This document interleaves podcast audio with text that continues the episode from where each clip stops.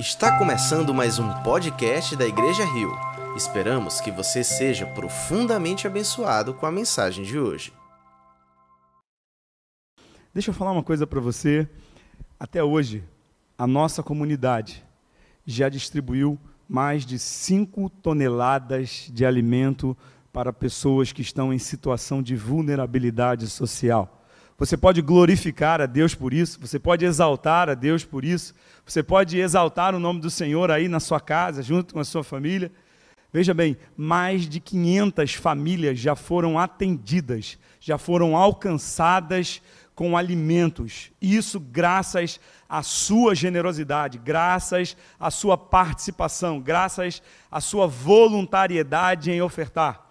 Mas não para por aí. Deixa eu falar para você, na próxima semana, que inicia hoje, nós estaremos atendendo mais 100 famílias. Mais 100 famílias serão alcançadas, serão beneficiadas, serão atendidas. 100 famílias nessa semana vão conhecer Jesus através daquilo que nós estamos ofertando. Então, veja como é importante nesse momento de dor, de sofrimento, a nossa igreja, a nossa comunidade está alcançando pessoas através do evangelho, mas através também do alimento. Pessoas que tiveram a sua fonte de renda suprimida por conta da pandemia estão sendo abençoadas, estão conhecendo Jesus, estão conhecendo o evangelho da maneira simples, mas de maneira certa. Então, se você ainda não faz parte dessa campanha, nos ajude contribua, oferte, porque a sua oferta está ajudando pessoas a conhecer Jesus. Graças a Deus por isso, eu fico muito feliz, eu fico muito satisfeito, eu fico alegre, meu coração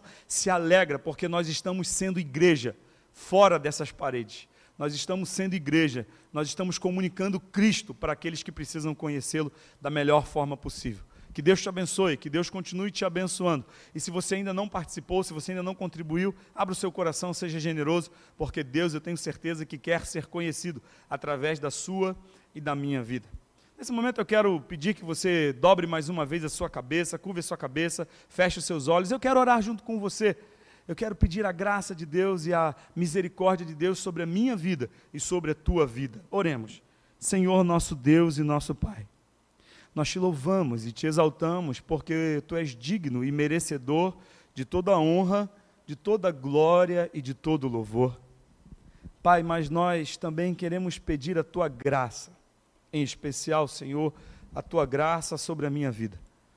Pai, eu não tenho palavras de vida, eu não sou portador do conhecimento, mas tu és, Senhor. Apesar de quem eu sou, Senhor, me usa nesse momento para que a tua palavra possa ser falada através da minha boca. Pai querido, abre o coração de cada um de nós para que ela possa encontrar um ambiente propício, um solo fértil, que essa palavra possa achar um, um local, Pai, de guarida em cada coração e que ela possa germinar, crescer, Pai querido, frutificar e multiplicar, porque é a tua palavra, Senhor, é a tua palavra. Fala conosco, Deus, nessa manhã, pela tua misericórdia. É o que eu te peço, ó Deus, em nome de Jesus. Amém. Graças a Deus. Quero convidar você a abrir a sua Bíblia no Evangelho de Lucas, capítulo 18, a partir do verso 35 até o verso 43. Quero falar, compartilhar com você um, hoje um pouco sobre Bartimeu, esse cego que foi curado por Jesus em Jericó. A Bíblia conta a história dele. Os três evangelhos, Lucas, Mateus e Marcos, contam a história desse cego. E eu queria me deter um pouco nesse texto com você nessa manhã para meditarmos acerca do milagre por trás do milagre. Abra sua Bíblia em Lucas capítulo 18, a partir do verso 35. Diz assim o texto bíblico: Ao aproximar-se Jesus de Jericó, um cego estava sentado à beira do caminho pedindo esmola. Quando ouviu a multidão passando, ele perguntou o que estava acontecendo. Disseram-lhe: Jesus de Nazaré está passando.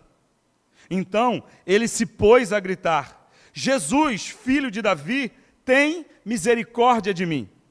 Os que iam adiante o repreendiam para que ficasse quieto. Mas ele gritava ainda mais: Filho de Davi, tem misericórdia de mim. Jesus parou e ordenou que o homem lhe fosse trazido. Quando ele chegou perto, Jesus perguntou-lhe: O que quer que eu faça? O Senhor, ele respondeu: Senhor, eu quero ver. Jesus lhe disse: Recupere a visão, a sua fé o curou. Imediatamente ele recuperou a visão e seguia Jesus, glorificando a Deus. Quando todo o povo viu isso, deu louvores a Deus. Essa passagem é uma passagem muito interessante. É um texto, um dos milagres de Jesus muito conhecido. Inclusive, alguns textos, como o texto de Marcos, dá nome a esse cego. Né? Diz que o nome dele é Bartimeu, ou seja, Bar é uma terminação que indica a filiação. Então, ele era filho de Timeu. E ele então clama por Jesus em Jericó, na Jericó Nova. Existiam duas cidades de Jericó. A Jericó antiga, que foi destruída, porque as muralhas, muralhas, haviam sido é, derrubadas pelo poder do Senhor, quando Josué ele entra para possuir a terra. E é, ela foi, foi reconstruída em um outro local, um pouco distante, mas bem perto. Né? E esse local foi, foi, foi erguida por Arquelau, essa cidade, né? essa segunda Jericó. E Jesus estava passando por ali. É, alguns teólogos afirmam que Jesus estava indo para Jerusalém né, para a festa da Páscoa, né, para a sua crucificação. Mas enfim, depois que Jesus começa o ministério dele, Jesus ele percorre muitas cidades de Jerusalém. Ele percorre as cidades pregando a sua própria mensagem de que ele era o Salvador, ele liberta os cativos, ele cura os enfermos, ele, ele liberta os endemoniados, ele prega as boas novas, a salvação, ele transforma as vi vidas de pessoas, ele, através dessas viagens de Jesus, dessa caminhada de Jesus por Israel, ele incomodava também muitos líderes, muitas pessoas ficavam incomodadas com o discurso de Jesus, porque Jesus trazia a salvação, Jesus falava com autoridade, Jesus falava com poder, e Jesus então fazia esse, esse roteiro. Só que é interessante que a fama de Jesus era muito grande, e onde quer que ele fosse, uma multidão sempre seguia Jesus. Havia sempre uma multidão de pessoas seguindo Jesus por onde quer que ele passava. Algumas por interesse, porque queriam receber algum benefício, ou alimento, ou cura, ou, enfim, serem de alguma forma agraciados por Jesus. Outros por curiosidade, né? Curiosidade, aconteceu alguma coisa, vamos ver o que é, que é o que, é que ele está falando. As pessoas, é, as multidões elas se comprimiam para ver Jesus, para estar perto de Jesus. Outros por motivações políticas, eles achavam que Jesus iria de alguma hora para outra tomar o reino e é, tomar é, o trono que havia sido usurpado. Eles, eles achavam que Jesus tinha, de alguma forma, um controle político e ele ia reivindicar a monarquia, porque ele era descendente de Davi ele era descendente é, dos reis de Israel, então ele tinha direitos legítimos ao trono. Então as pessoas, por motivações políticas, seguiam Jesus, e outras seguiam Jesus por causa da fé, porque acreditavam em Jesus. Criam que ele era o Messias, era o Salvador. Entretanto, no meio dessa multidão de pessoas que seguiam Jesus, havia um grupo muito específico que estavam sempre muito próximos a Jesus. Era o grupo dos necessitados. Eram pessoas que sofriam, que tinham problemas terríveis e problemas, às vezes, insolúveis. Pessoas que sofriam de doenças incuráveis. Esse grupo era composto por pessoas doentes, pessoas que já haviam sido desenganadas pelos médicos, cegos, paralíticos, pessoas mudas, pessoas surdas, pessoas que sofriam de alguma necessidade especial. Essas pessoas seguiam Jesus. Seguiam Jesus também os pobres, aqueles desassistidos, principalmente as viúvas e os órfãos. Eram pessoas que estavam sempre muito próximas a Jesus. Seguiam Jesus também os pecadores, aqueles que de alguma forma haviam sido rejeitados pela religião, aqueles que não se enquadravam nos padrões convencionais da religiosidade e que por algum motivo estavam alijados da fé eles não podiam participar das reuniões públicas, eles não podiam participar das celebrações, das festas solenes. Então, essas pessoas estavam muito próximas a Jesus. Eu queria que você imaginasse comigo, presta bem atenção. Essas pessoas que seguiam a Jesus eram completamente desassistidas. Imagine um local sem médicos.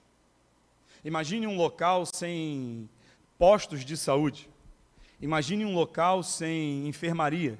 Imagine um local sem farmácia. Imagine um local onde as pessoas não tinham sequer acesso às condições mínimas de saúde pública. Era mais ou menos assim na época de Jesus. Então, essas pessoas que não tinham dinheiro para comprar saúde, para pagar um médico, para ter à sua disposição os benefícios de recursos farmacêuticos, essas pessoas, que eram a grande maioria, seguiam Jesus. Porque ter saúde naquela época de Jesus era um benefício para poucos, porque custava caro. Então, imagine a multidão que estava perto de Jesus. Some a isso a realidade de que essas pessoas, elas não eram assistidas por qualquer programa do governo. Não havia um Bolsa Família, não havia um benefício do seguro-desemprego ou um auxílio emergencial. Essas pessoas, elas não tinham esses recursos. Elas viviam mendigando, viviam pedindo, viviam suplicando, implorando o favor de alguém. Agora, você imagina se é difícil para uma pessoa que tem alguma necessidade especial, portadora de alguma deficiência física, viver hoje nos nossos dias, como por exemplo é o caso dos cegos, dos deficientes visuais. Vira e mexe, eu vejo uma reclamação de alguém que é portador de deficiência visual, porque caiu num buraco, havia um buraco na cidade e esse buraco não era sinalizado e eles se machucam gravemente porque não tem acessibilidade, não há sinalização adequada, as nossas ruas, as nossas cidades não são adaptadas para pessoas que dependem, que necessitam de cuidados especiais. Os semáforos não são adequados para deficientes visuais. As nossas calçadas não são sinalizadas com piso tátil para que eles possam identificar por onde eles estão passando os perigos que se encontram nas vias. Isso hoje. Você imagine o que era ser cego na época de Jesus. O que era ser cego em uma cidade como Jericó. As estradas eram muito deficientes. Sinalização não existia. Então a vida desse cego era uma vida muito difícil. Diz o texto que ele ficava à beira do caminho. Ele ficava sentado próximo aonde as pessoas passavam, onde as pessoas caminhavam, e ali ele pedia esmolas. O texto não diz, mas é bem provável que esse homem não tivesse uma residência, porque em algumas versões, em alguns textos, como é o texto de Lucas, diz que ele era um mendigo. Provavelmente um sem teto cego e sem teto. Era uma pessoa completamente desamparada. Deixa eu falar uma coisa para você e eu quero que você preste bastante atenção no que eu vou falar para você agora. Jesus era a única chance para esse homem. Jesus não era uma alternativa, Jesus era a única alternativa. Você pode então agora ter uma visão clara do que era ser cego e pobre, mendigo, nessa circunstância, na situação desse homem, na situação de Bartimeu. Jesus estava passando por ali, então Jesus era a única alternativa, a única chance de solução para o problema desse homem. Agora, o interessante é que Jesus não tinha uma agenda, como muitos de nós temos. Hoje nós estamos aqui, amanhã estaremos em tal lugar. Jesus não tinha agenda. A agenda de Jesus era o Espírito Santo, era o Espírito Santo que guiava Jesus. Bartimeu sabia de Jesus. Ele conhecia Jesus de ouvir falar. E quando ele ouve acerca de Jesus, ele então começa a gritar. O cenário era caótico, centenas de pessoas atrás desse Jesus que podia fazer milagres, desse Jesus que podia modificar a vida das pessoas, que podia transformar a realidade das pessoas, e junto dessa multidão tinha um homem cego, Bartimeu, à beira do caminho, sentado à margem de tudo que estava acontecendo. Todos que estavam ali lutavam por um espaço na presença do Mestre lutavam por uma audiênciazinha que fosse, lutavam por uma oportunidade de pedir algo para Jesus. Então a multidão era intensa em volta de Jesus. Mas parece que Jesus não se preocupa muito com a multidão. Jesus se preocupa com quem está no meio da multidão. Versículo 38 diz que ele sabendo que era Jesus, ele começa a clamar, começa a gritar. Ele não podia ir até Jesus, ele era cego, era difícil. Talvez perto dele tivessem outras pessoas, e alguns textos dizem que ele estava junto com outro cego, eram dois cegos. Então, como é que ele ia sair dali e procurar Jesus? Ele não tinha opção. A única opção para aquele homem, a única alternativa para aquele homem era usar o que ele tinha, e o que ele tinha a voz. Então ele começa a clamar, ele começa a gritar. Ele reage da única maneira que ele pode. Ele clama, ele grita: Jesus, Jesus, filho de Davi, tem misericórdia de mim. E o grito dele foi tão alto, foi tão incômodo, que as pessoas que estavam na multidão disseram para ele se calar. Cale-se, cala sua boca, você está incomodando. Deixa eu falar uma coisa para você. Talvez você não seja sensível ao clamor de alguém. E quando nós não somos sensíveis ao clamor de alguém, esse clamor nos incomoda. Esse clamor causa algo de repulsa dentro de nós. Porque não é o nosso clamor, é o clamor alheio, é a dor alheia, é a dor de outra pessoa, não é a sua.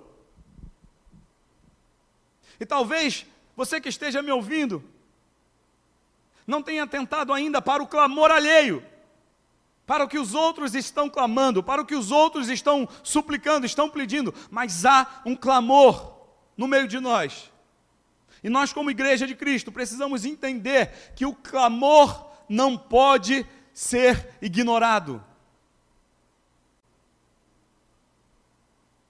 Voltemos ao texto. As pessoas se incomodaram, mandaram ele calar a boca, mas muito determinado, muito focado no que ele queria, Bartimeu então grita mais alto: eu, eu fico imaginando a cena, aquela multidão de gente, aquela falação todinha, e todo mundo falando, todo mundo dizendo alguma coisa, e esse clamor desse homem era tão alto que essa multidão percebe o clamor, essa multidão consegue ouvir o clamor, embora fosse alheia, embora não quisesse entender o que ele estava dizendo, mas essa multidão percebe, ouve o que ele está dizendo. O desespero muitas vezes faz com que a gente clame. O desespero muitas vezes nos conduz a uma conduta, a um comportamento de clamor. É diferente de pedir, é diferente de falar, é clamor.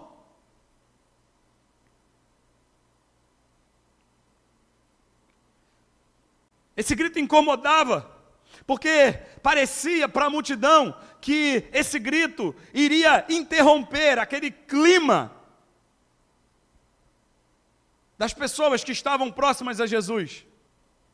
Ia modificar o status quo daquele momento.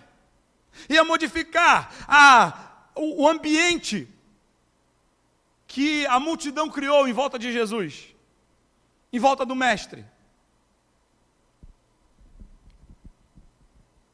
É curioso e merece a nossa atenção que essa mesma multidão que manda ele calar a boca, é a mesma multidão que depois anima ele Logo depois chama e vem, o mestre está te chamando. Mas é interessante que, em tão poucas linhas, nós conseguimos ver com clareza que o retrato da multidão. O retrato dessas pessoas que estavam em volta de Jesus. É uma alienação conjunta acerca de quem Jesus era, do que Jesus estava fazendo ali.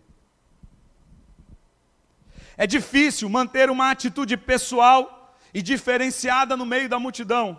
E talvez, meu irmão, preste atenção, esse isolamento sirva para que a gente possa ter a nossa atenção pessoal e diferenciada na pessoa de Jesus, não no meio da multidão, mas é tete a tete, é nós e Jesus, é só você e Ele sem o barulho da multidão, sem as interferências da multidão, sem os, as distrações das aglomerações, é só entre você e Ele, é entre você e Jesus.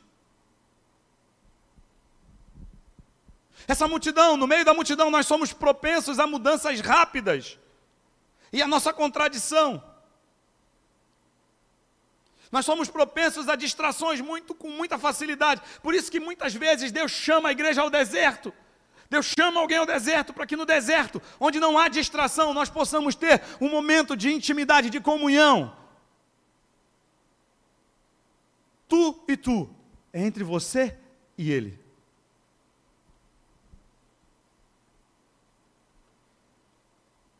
Algumas conclusões nós podemos tirar desse cenário. Uma delas é que, na nossa relação com Jesus, nós não podemos depender do ambiente. Nós não podemos depender das circunstâncias, nós não podemos depender daquilo que está à nossa volta, porque muitas vezes aquilo que está à nossa volta vai ser completamente desfavorável à nossa relação com Jesus. Bartimeu tinha tudo para passar em branco, Bartimeu tinha todos os motivos para continuar à margem da existência, à margem da vida. Ele tinha tudo para continuar no mesmo local onde ele sempre esteve.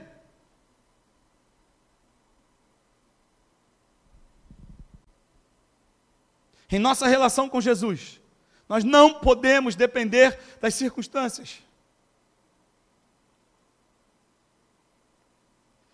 Bartimeu nos ensina a termos uma personalidade focada em Jesus e ao buscarmos além do apoio ou das circunstâncias, além da oposição, além do ambiente, além daquilo que está ao nosso redor, porque talvez Deus esteja mostrando para a gente que a nossa relação com Ele está muito além de tudo que está acontecendo.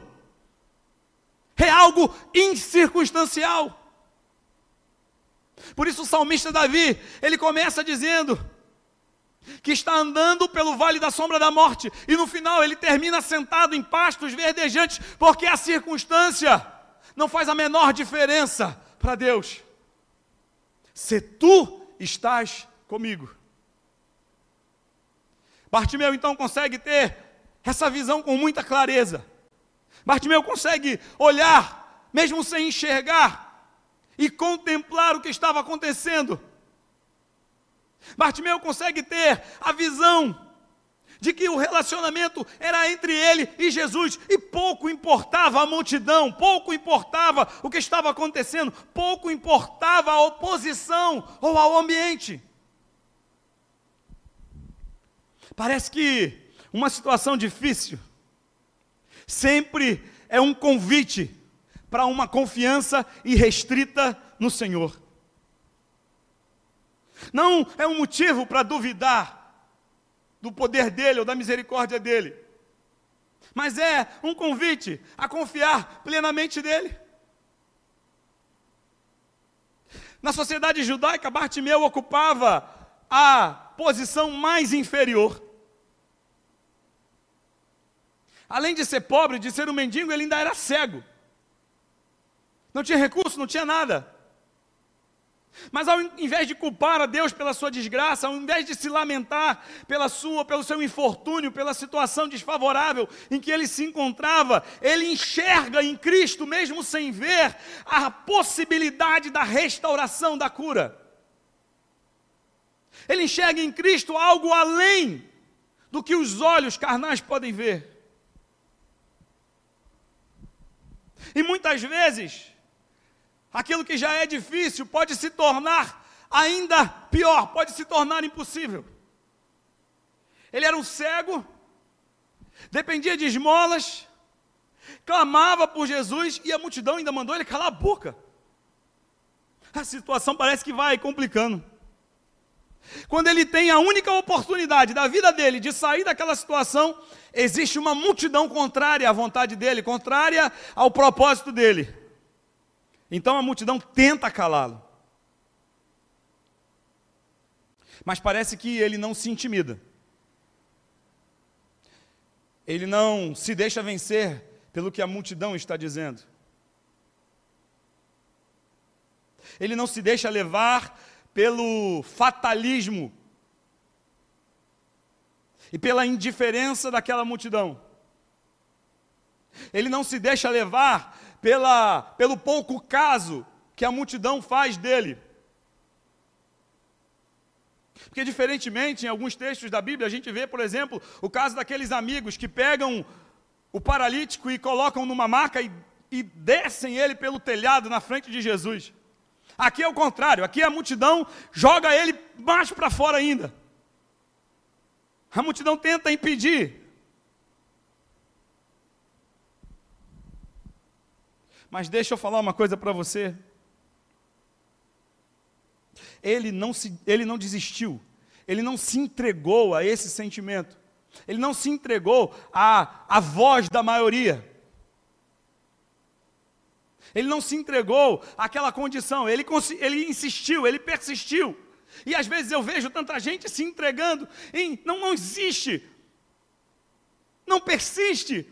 Em meio ao primeiro problema, e à primeira dificuldade, já se dá por vencido, se dá por encerrado. Olha, deixa eu falar uma coisa para você. Insista, persista, porque Jesus Cristo, Ele está ouvindo o seu clamor. Então clame a Deus. Não se contente em ficar nessa posição subserviente, achando que você é coitadinho. Você não é coitadinho. Você é filho de Deus. Você é filha de Deus. Há um lugar para você junto ao Pai.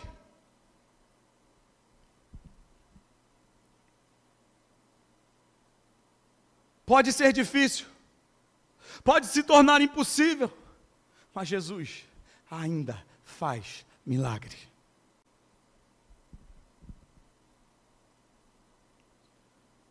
Um clamor, uma pergunta.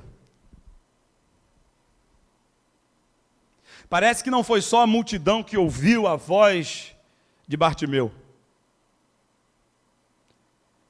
O texto diz que Jesus também ouve. Jesus também escuta o clamor daquele homem. Em meio àquela multidão, aquela gritaria, em meio àquele, àquela confusão, Jesus ele consegue ouvir a voz daquele homem. Jesus não foi indiferente à voz daquele homem, Jesus não foi indiferente ao clamor daquele homem, Jesus não foi como a multidão. Mas deixa eu falar uma coisa para você. Imagine que não só era aquele cego, haviam outros cegos, haviam outras pessoas, haviam outros doentes ali que também clamavam por Jesus, mas Jesus consegue distinguir a voz daquele homem. Jesus consegue perceber a voz daquele homem. Jesus consegue perceber a persistência e a determinação daquele homem. Agora que Jesus ouve a voz desse homem, Jesus então faz o que ninguém quis fazer. Eu fico imaginando a cena, aquela multidão, Jesus caminhando, Jesus para, olha para um lado, olha para o outro, vê a multidão e diz: tragam ele. Tragam ele aqui. A mesma multidão que manda ele calar a boca agora é obrigada, pela palavra de Jesus, a ir lá e trazer o cego. E essa parte aqui desse texto nos ensina muita coisa. A própria multidão que manda ele calar a boca diz para ele: ânimo, levante-se, Jesus está te chamando, o Mestre está te chamando. Versículo 50 do capítulo 10 de Marcos diz que ele dá um salto, que ele pula. Ele se levanta muito rápido. Ele era cego, não era paralítico, ele pula. E ele diz que ele deixa a capa, larga tudo ali e vai correndo para Jesus. O, o gesto dele a resposta de Bartimeu ao chamado de Jesus dizem muito, é muito significativo. Você talvez não entenda o que é um manto, mas deixa eu tentar explicar para você o que é um manto. O manto era um, um tipo de vestimenta que era utilizado naquela época e que era muito valioso. Era valioso porque esse manto era utilizado para cobrir a pessoa. Nas viagens era utilizado para a pessoa se proteger do frio, do inverno, das, das oscilações da temper, das, das temperaturas. E na lei mosaica, se alguém tivesse uma dívida e penhorasse o seu manto, o texto diz que esse manto só poderia ficar com a pessoa que penhorou durante o dia, porque durante a noite ele deveria ser devolvido para o proprietário, para que ele não morresse de frio. Era muito importante, o manto era algo muito importante na cultura judaica. Então era como se fosse uma grande capa. Jesus, certa vez, ensinando aos discípulos, disse: Se alguém te pedir a tua túnica, dá também o teu manto. Ou seja, era algo valioso. Talvez esse manto de Bartimeu fosse a única coisa, o único bem material que ele possuísse. E eu fico tentando imaginar a cena, ele deitado, eu acho que o manto estava no chão, ele estava sentado ou deitado em cima do manto. Algumas ofertas ali, algumas esmolas em cima daquele manto, algumas moedas, quem sabe. E quando o texto fala que a multidão diz ele, olha, o mestre está te chamando. Daí ele dá um salto, ele deixa o manto de lado, ele lança a capa dele de lado, ele, ele ignora aquilo ali, porque havia algo mais importante, havia algo mais valioso, havia algo realmente valioso para ele. Ele vai ao encontro de Jesus. Ele não hesita, ele deixa a segurança, ele deixa o pouco que ele tem, porque ele sabia que havia alguém mais importante. E esse alguém ouviu o clamor dele. Ele sai do lugar seguro. Quem sabe aquele ponto ali de esmola era um ponto onde ele já estava acostumado, já estava habituado a ficar ali, era um ponto bom. As pessoas, é possível que, que as pessoas que se dirigiam para Jerusalém passassem por ali. Jericó era uma cidade que ficava muito próxima ao Rio Jordão. Então, pessoas que, que atravessavam o Jordão passavam por ali para ir para Jerusalém. De Jericó para Jerusalém é mais ou menos 27 quilômetros. Então, essas pessoas que passavam por ali, passavam por essa rota para ir para Jerusalém. Então, ele estava num, num, local estratégico, onde muita gente que ia para Jerusalém adorar durante as festas, passava por ali e não dava esmola para eles. Então, ele abandona aquele ponto estratégico, ele pula, ele salta, ele põe-se em pé mesmo não podendo ver, ele consegue entender que havia diante dele alguém que o olha, que vê no fundo do coração dele o sofrimento, a amargura, a dor, a tristeza, mas, sobretudo, a fé daquele homem, e que tem poder para mudar o rumo da vida, para mudar o horizonte, para dar um sentido, para acabar com o sofrimento dele. E naquele momento, Bartimeu, o cego, está diante de Jesus. A multidão quase desaparece. Veja, Jesus tem a capacidade de ver alguém no meio da multidão, alguém que está no meio da multidão, mas ao mesmo tempo fora, à margem do caminho. E em poucos segundos, em poucos minutos, Jesus transforma a realidade, e aquele homem que está à margem passa a ser o centro do discurso. Ele passa a ser o motivo principal da cena. Todo mundo fica de lado. Todo mundo passa a ser agora figurante. E ele e Jesus, face a face com o filho de Davi. A pergunta não poderia ser melhor. Que queres que eu te faça? É um diálogo tete a tete. Jesus entra lá no coração daquele homem e pergunta para ele: O que queres que eu te faça? A resposta do cego foi rápida, já estava pronta.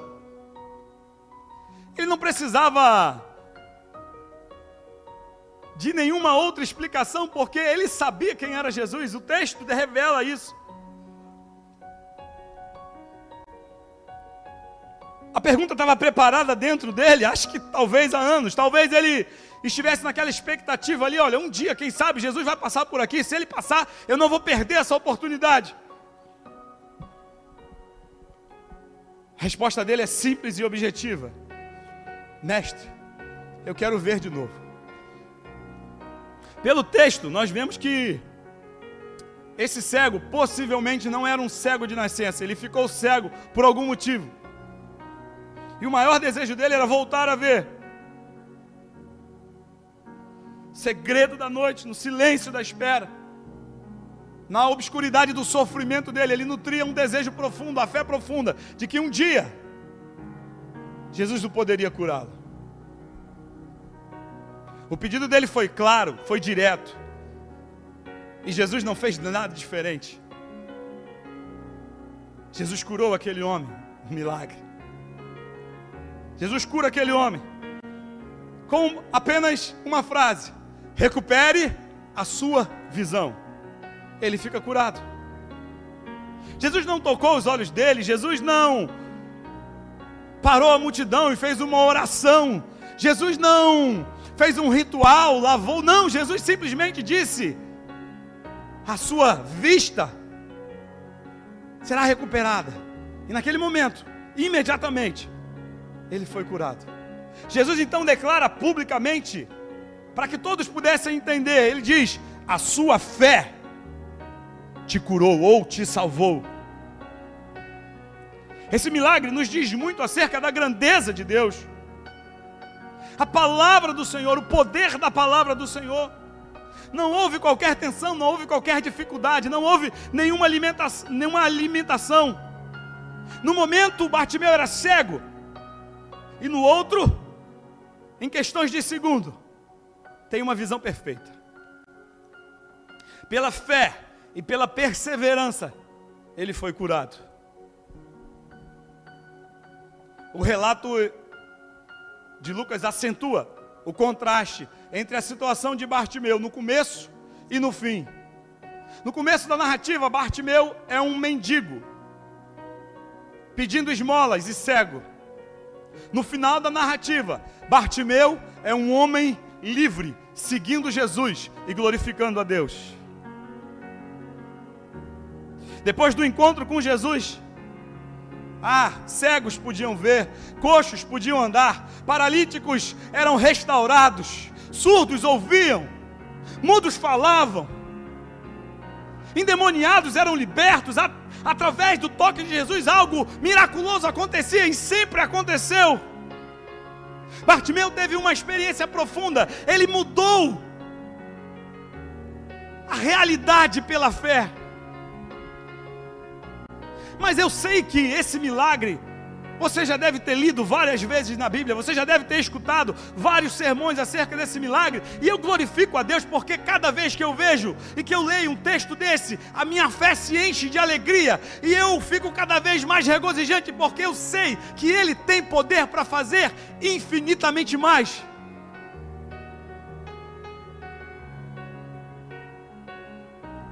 De estar sentado à beira do caminho, parte meu passa a caminhar no caminho.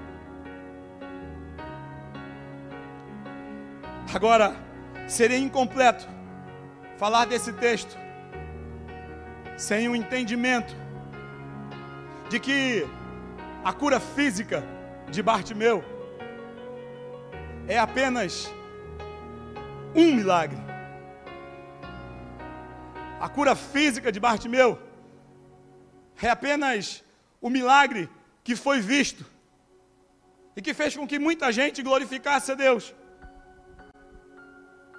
Mas o maior milagre, e mais profundo, e mais complexo, precisa ser dito, precisa ser entendido por mim e por você nessa manhã. Embora mesmo sendo cego, Bartimeu consegue enxergar além do que os outros enxergavam. A primeira declaração que Bartimeu faz é: Jesus, filho de Davi. Bartimeu reconhece que na pessoa de Jesus habitava plenamente, corporalmente, toda a divindade. Ele reconhece Jesus como o Messias, o Salvador, o prometido, o ungido de Deus, aquele que viria para não só restaurar a visão dos cegos, mas para trazer vida e vida em abundância. Com uma palavra, Bartimeu reconhece o maior de todos os milagres, o perdão e a salvação para a humanidade. Jesus, filho de Davi. Bartimeu também continua a declaração dizendo: Tem misericórdia de mim. Bartimeu clama por misericórdia, não só pela sua cegueira física, mas pela sua condição humana, pecadora. Eu quero dizer para você, nessa manhã, que o maior dos milagres, nem sempre é um paralítico que anda, é um surdo que ouve, é um cego que vê, é um mudo que fala, é um câncer que é curado. O maior dos milagres é quando um pecador é alcançado pela graça e pela misericórdia de Deus. É quando um pecador que está destinado à perdição, que está destinado ao inferno, tem os seus pecados perdoados pelo Cristo o Filho de Deus, aquele que tem poder de perdoar os pecados. E muito antes de enxergar, Bartimeu já via que Jesus era a salvação. Jesus, filho de Davi, o ungido, o prometido, o Messias, tem misericórdia de mim, Senhor, porque só a tua misericórdia pode me salvar. E a terceira declaração vem quando Jesus pergunta para ele: O que queres que eu te faça? O que você quer, Bartimeu? Jesus olha para ele e diz: Senhor. Nesse momento, Bartimeu se dobra diante de Jesus e reconhece que ele era Senhor. Senhor sobre todas as coisas. Senhor, independente da cura, Senhor, independente da circunstância, Senhor, independente do caos, Senhor, independente da pandemia, Senhor, independente do resultado do exame, se é positivo ou se é negativo, Senhor, independente se eu vou viver ou se eu vou morrer, porque Ele é Senhor sobre tudo e sobre todos. Ele continua reinando sobre tudo e sobre todos. Ele clama a compaixão de Jesus. Ele declara que acreditava nas Escrituras, porque as Escrituras testificavam, testemunhavam de que Jesus era o Messias, que o filho de Davi, o Rei eterno, ele viria. E Jesus veio. E é por isso que esse é o maior milagre o milagre por trás de um milagre. Eu quero falar com você agora e preste bastante atenção. Eu não sei se você está esperando um milagre físico. E talvez você esteja, talvez alguém da sua família, alguém que você conheça, esteja internado, esteja sofrendo com essa doença. E eu creio que Jesus, o Senhor dos Senhores, Ele ainda é poderoso e Ele ainda cura qualquer enfermidade. Eu não duvido disso. Eu tenho certeza que nesse momento, ele pode curar alguém. Se você tiver fé, se você orar com fé, eu creio que Ele pode curar, se essa for a vontade dEle. Mas não só pela doença, eu quero também que você entenda que há uma cura que precisa acontecer, é a cura do pecado, essa doença que é mais transmissível do que qualquer vírus do que qualquer bactéria e que mata não só o corpo físico, mas mata também a sua alma e pode te levar para o inferno. Essa doença, você precisa ser curado, e só há um jeito de você ser curado do pecado: Jesus Cristo na cruz do Calvário. É reconhecendo o sacrifício de Jesus, aceitando Ele como Senhor e Salvador da sua vida e chamando Ele para fazer parte da sua vida é tendo essa conversa pessoal, assim como Bartimeu, você e ele, é sair da margem do caminho e seguir Jesus. Hoje eu quero convidar você a ter um encontro verdadeiro com Jesus Cristo, o Filho de Davi, o Rei dos Reis e Senhor dos Senhores. Quem sabe, enquanto você se rende diante de Jesus, milagres vão acontecer na sua vida. Você vai enxergar, você vai ver a realidade de quem você é e de quem Ele é. Quem sabe milagres vão acontecer, porque o seu caminho, que era a margem, vai se tornar um caminho principal. A sua história, que era secundária, que era uma história de coadjuvantes, vai se tornar uma história de protagonistas. Você sai da periferia e entra na cena. Você sai da multidão e entra no close. Você passa a ser eu e Jesus, você e Jesus, pessoalmente, sem interferência de ninguém. Quem sabe, enquanto você se dobra diante de Deus, Ele te cura do vírus do pecado. Quem sabe, enquanto você se dobra dele, diante da presença dele, ele cura você e sua família de outras enfermidades. Eu quero orar por você nessa manhã. Eu quero orar para que essa mensagem possa encontrar um lugar especial em seu coração. Que essa mensagem possa encontrar um, um abrigo no seu coração e que ela possa germinar e produzir. Eu quero orar para que você tenha um encontro verdadeiro com Cristo e que a sua vida seja transformada, como a vida de Bartimeu foi. Mas eu também quero orar para que se há alguma doença, esse Jesus que curou Bartimeu, cure nessa manhã pelo poder do nome dele. Então, se você que está aí me assistindo, que está ouvindo essa mensagem, que está vendo, quer tomar uma decisão por Cristo, esse é um ótimo momento para você se dobrar diante dele para você dobrar os seus joelhos, curvar sua cabeça e reconhecê-lo como seu Salvador. E nesse momento não importa a multidão, não importa quem está do teu lado, o mais importante nesse momento é você e Ele, porque mesmo em meio à multidão, Ele está ouvindo o clamor do teu coração. Ele não está indiferente à sua situação, Ele não está indiferente ao que você está sentindo, ao que você está passando. Ele consegue ouvir claramente tudo aquilo que o seu coração, sem palavras, está dizendo que as suas lágrimas, sem expressões escritas, estão demonstrando. Ele sabe, ele conhece.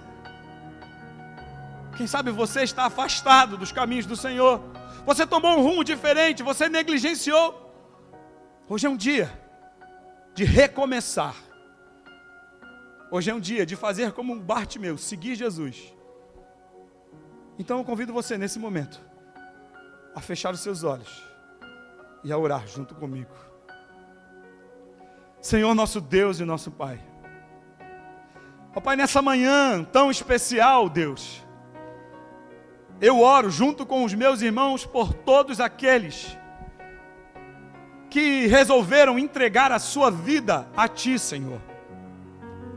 Ó Deus, que eles que, embora vendo, não conseguiam enxergar a realidade das coisas, mas que hoje, pela tua palavra, Senhor, estão ouvindo. E Pai, e se alguém está ouvindo, Pai, que esse alguém não endureça o seu coração, mas que nesse momento, nessa hora, seja uma hora de um encontro contigo, Pai. Então se revela de maneira poderosa, porque ao homem é impossível, mas para ti não há nada impossível, Senhor. Entra agora nessa vida, Senhor. Destrói todo o império das trevas, destrona Satanás, Senhor, e reina soberanamente sobre a vida daqueles que estão clamando a Ti, Pai, nesta manhã. Pai querido, constrói, Senhor amado, um altar no coração e na vida daqueles que se rendem a Ti, meu Pai. E que assim como Bartimeu, eles possam te enxergar e te ver, Senhor, assim como Tu és. Eu oro nessa noite, nessa manhã, Pai, por libertação. Liberta, Pai, aqueles que estão cegos. Liberta aqueles que estão cativos. Liberta aqueles que estão oprimidos. Liberta aqueles que são escravos do pecado, Senhor. Porque o teu filho na cruz do Calvário destruiu todo o império das trevas, Senhor, e reina soberanamente sobre tudo e sobre todos. Pai querido, eu oro para que a vista, Senhor, a visão seja restabelecida na vida de cada um daqueles que estão cegos, ó Deus. Deus liberta nessa manhã, meu Pai. Cura, meu Pai, transforma a alma, o coração. Ó Deus, eu também quero te pedir nessa hora, meu Pai, por todos aqueles que estão enfermos, Senhor, mas que assim como Bartimeu creem em Ti, creem, Senhor, no poder da tua palavra, aqueles que têm fé, Senhor, que estão clamando a ti nessa hora, Pai, que estão suplicando o teu favor por a cura, Senhor, deles mesmos, ou de algum familiar, Senhor, ou de algum amigo. Pai querido, eu te peço nesta hora, Senhor, que esta manhã seja uma manhã de cura, meu Pai. Tu não mudou, Senhor, tu és o mesmo, Senhor. O teu poder, Senhor, não mudou. Tu és poderoso, tu és todo poderoso. Tu tens em tua mão o controle de todas as coisas. Assim eu te peço, meu Deus, nesse momento, visita os enfermos, Senhor, e cura, meu Pai. Pai, aqueles que estão, Pai querido, com o coronavírus, Senhor que estão com dificuldade para respirar, aqueles que estão, Senhor, com outras doenças, Senhor, seja ela qual for, seja câncer, Senhor, seja, Senhor amado, doenças do trato digestivo, Senhor, doenças, Senhor amado, da mente, doenças, Senhor amado, do cérebro, doenças, Senhor, do aparelho circulatório, Pai, seja qual for o tipo de doença, eu sei, Senhor, que tu tens poder para curar, então, Senhor, eu oro por cura nessa manhã. Ah, Deus, que hajam testemunhos, Senhor, do teu poder e da tua glória. Que haja um testemunho, Senhor, de que tu és o Deus que tem todo o poder, e que toda a glória, e que todo o louvor seja dado a ti. Rapaz, nessa manhã, nós nos rendemos diante da tua presença mais uma vez, e pedimos, Senhor, a tua graça sobre as nossas vidas. Continua conosco, Senhor continua nos dando fé para continuarmos a jornada, para prosseguirmos em meio ao caos, em meio ao desespero, em meio ao sofrimento, em meio à dor, em meio à luta. Dá-nos, Senhor, fé para prosseguirmos na jornada, Senhor. Porque em breve, Pai, tudo isso vai passar, mas a tua palavra jamais passará, e é nela que nós esperamos. Ó Deus, segundo a tua vontade, nós oramos nessa manhã, clamando a Ti, suplicando a Ti a tua misericórdia, assim como o cego de Jericó, tem misericórdia de nós, Senhor. Assim nós oramos, em nome de Jesus. Que o amor de Deus, que a graça do Filho, aquele que pela Sua palavra curou os enfermos, libertou os cativos, que o poder e as consolações do Espírito Santo sejam sobre todos nós, desde agora e para todos sempre. Todos dizem amém. Que Deus te abençoe. Tenha uma ótima semana na presença do Senhor. Tenha uma ótima semana junto com os seus e não deixe de nos acompanhar nas mídias sociais. Um grande abraço, a paz do Senhor Jesus.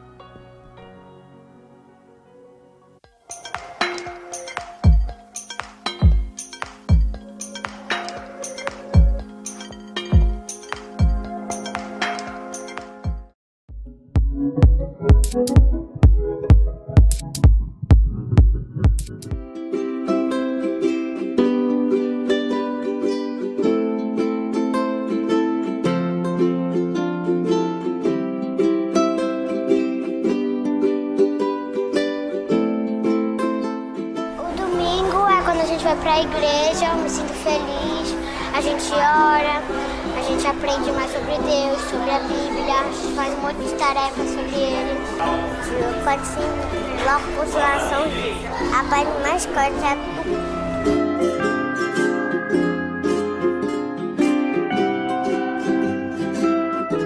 aprende mais com as tarefas, com as tias e com os amigos. Eu consigo enxergar Jesus nas pessoas também.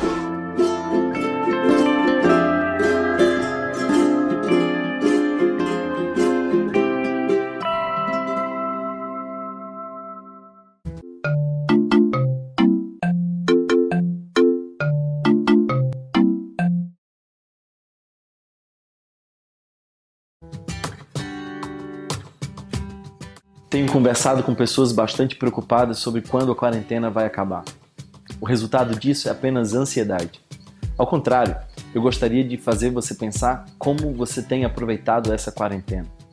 Moisés sobe o monte Sinai e passa ali 40 dias privado de pão e água, mas sai dali com uma profunda revelação acerca da vontade de Deus. Do contrário, o povo lá embaixo aproveita o mesmo tempo para construir um bezerro de ouro. Nós somos levados a acreditar que esse período pode ser investido em muito entretenimento, mas eu queria convidar você a fazer desse momento um grande encontro com Deus, onde você já não sai mais da mesma forma, porque você recebeu nessa quarentena uma grande revelação da parte do Eterno.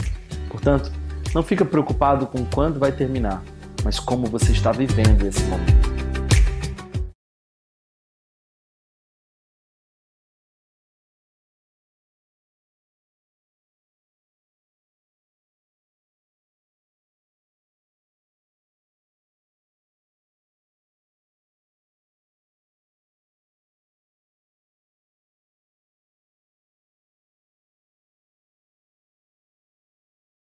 Se você foi abençoado por essa mensagem, compartilhe com alguém, para que de pessoa em pessoa alcancemos a cidade inteira.